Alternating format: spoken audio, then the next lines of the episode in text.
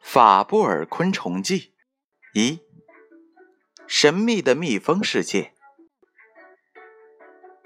当你们听到蜂这个字的时候，会联想到什么呢？是香甜的蜂蜜，还是六角形形状的蜂巢，或者是蜂尾上可怕的毒针呢？大家首先想到的可能是蜂蜜吧。不过啊，事实上，蜂的种类非常的繁多。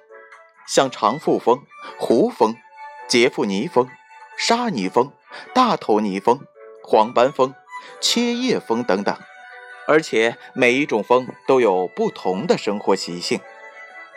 法布尔仔细观察每一种蜂，有时亲自饲养那些蜂，有时坐在树林里或者是草地上连续观察几个小时，因此还发现了许多新种类的蜂。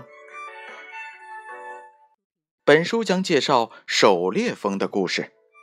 狩猎蜂为自己的幼虫提供安全而新鲜的食物，将捕捉到的猎物留有生命，并且使猎物保持一动不动的状态。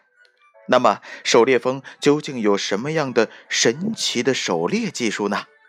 让我们一起去蜂的世界一探究竟吧。